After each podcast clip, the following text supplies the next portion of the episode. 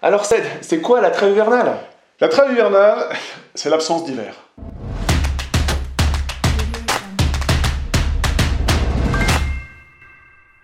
Yo les esprits gagnants, c'est Damien. Avant de commencer cette vidéo, je t'invite à récupérer la formation sur la simplification du droit et de la fiscalité. Le lien se trouve dans la description de la vidéo, tu mets juste ton prénom et ton email et on te l'envoie immédiatement. Donc dans cette vidéo, on va parler de trêve hivernale et pour ça, ben, tu le connais maintenant, euh, j'accueille mon frère Cédric, avocat au barreau de Paris, spécialiste du droit des sociétés et du droit d'immobilier. Salut Céd Ça va? Salut Damien, Bah, bonjour. C'est toujours un plaisir de t'accueillir sur la chaîne pour parler d'un sujet euh, bah, qui plaît pas à tout le monde, mais il faut, euh, il faut bien le connaître, c'est la trêve hivernale. Exactement. Alors, le plaisir d'abord est tout à fait pour moi parce que ça me, euh, ça me change, ça me libère euh, du, du rythme habituel du cabinet et j'adore la façon dont tu apprends le droit. Damien fait en sorte que le droit devienne compréhensible et, du coup, il m'aide à le rendre également dans des mots, dans des mots simples. Alors, cabinet Partners Inno, Cédric Lamy, et aujourd'hui, tu me demandes ce que c'est que la trêve hivernale. La trêve hivernale, c'est très simple. Une trêve, tout d'abord, c'est une pause. C'est une pause qu'on fait pendant l'hiver. Et ça renvoie à un principe simple, à un principe de pure moralité. C'est de la morale à la base. À savoir que si il gèle dehors, eh ben, on ne peut pas mettre une famille dehors, alors même que la famille n'a pas payé son loyer. Voilà. Il y a la justice, vous pouvez très bien euh, avoir une ordonnance. Vous savez que pour expulser les gens qui ne payent pas, il faut un titre de justice, c'est-à-dire un jugement. Bon, vous avez votre jugement, vous avez votre décision de justice. Avec cette décision de justice, vous allez voir l'huissier pour dire voilà, j'ai des personnes qui sont dans mon appartement et j'ai un jugement qui m'autorise à, avec la force de police, les mettre dehors s'ils ne veulent pas partir. C'est ça, euh, l'expulsion. Et, euh, eh bien, pendant la trêve hivernale, pendant une certaine période de l'année, euh, du 1er novembre au 31 mars de l'année suivante, la majorité des expulsions sont interdites.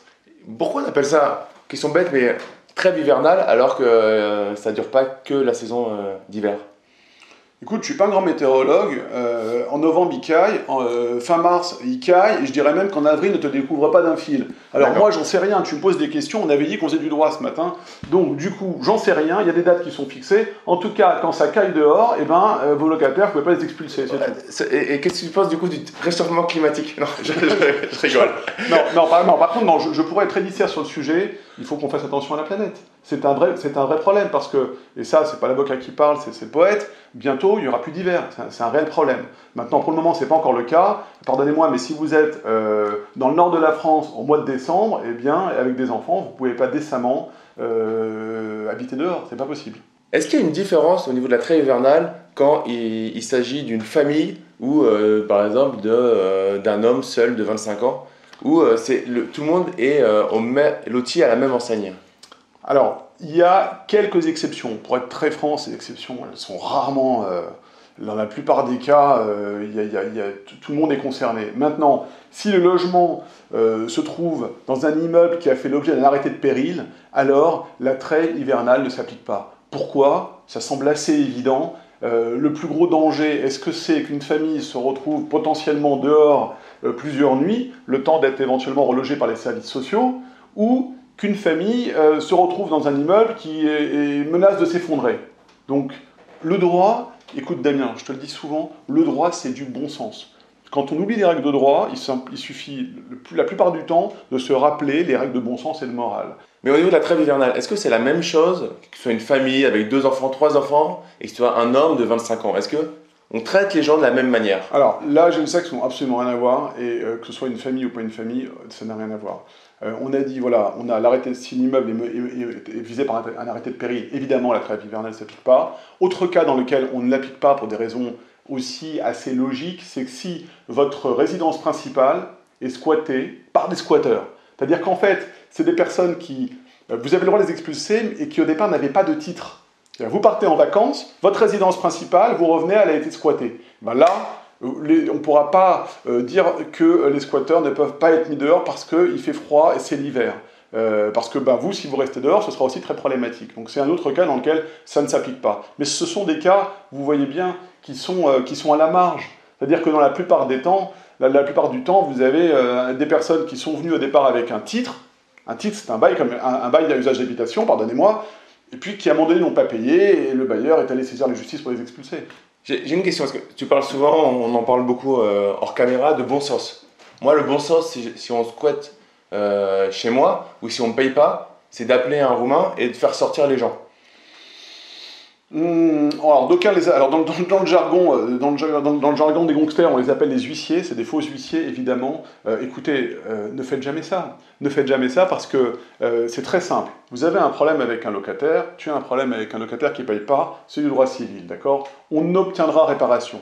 Qu'est-ce qui va se passer? Vous allez avoir un manque à gagner pendant une certaine période, les assurances vont éventuellement pouvoir vous aider, et ensuite, pendant la trêve hivernale, il faut savoir que si vous avez euh, si l'État ensuite prend du retard à expulser euh, un, locataire alors qu'il le peut, on pourra encore se retourner contre l'État. Donc il y a des solutions. Mais par contre, si vous faites justice à vous-même, et on n'a pas le droit en France de se faire justice à soi-même, ça devient du pénal. Ça devient du pénal. C'est-à-dire que le locataire ou la personne qui était dans les lieux, vous, avez, euh, vous êtes entré par effraction de sa propriété, peut-être que vous avez même eu des faits de violence et d'intimidation, il vous attaque au pénal et il gagne, parce que c'est interdit. Ok, c'est clair on est un peu loin du bon, du bon sens euh, où on se fait pas payer, du coup on se défend par soi-même, en tout cas c'est strictement interdit de le faire et toi tu le... Euh, on revient au grand principe, nul ne peut se faire justice à soi-même. Et pourquoi? Si on peut juste philosopher un petit peu, pourquoi? Parce que la définition de la justice, elle est très personnelle. Euh, il y a des automobilistes, quand vous leur coupez la route, ils, ont, ils vous insultent et ils ont envie de vous couper la tête. Et c'est leur définition de la justice. Donc, Surtout à Paris. notamment à Paris. Donc, euh, on ne peut pas accepter des comportements qui seraient dictés par les, envies de chacun. On a des lois qui sont appliquées, euh, et il faut. Parfois, ça prend du temps, c'est vrai. Donc, il faut s'en mettre patience, et surtout, bah, j'en reviens à la, précaution, à la précaution de base. En entamant les relations avec un locataire, faites-vous accompagner par un avocat qui va euh, faire un, un, bail suffisamment protecteur, qui va vous conseiller des garanties à prendre, des assurances, etc. Par rapport à ça, on a fait une vidéo sur la gestion des loyers impayés. Je te la mettrai, tu la trouveras dans le petit i euh, en haut de la vidéo. Ben, merci Ced, on a fait un, on a fait un petit tour euh, là-dessus. On a fait un petit tour d'horizon.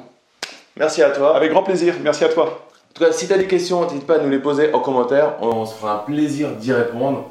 Abonne-toi à la chaîne YouTube, partage-la, like la vidéo si tu l'as aimé et surtout, comme à chaque fois, ne sois pas un consommateur, mais deviens un producteur. Passe à l'action, à très vite. Ciao, ciao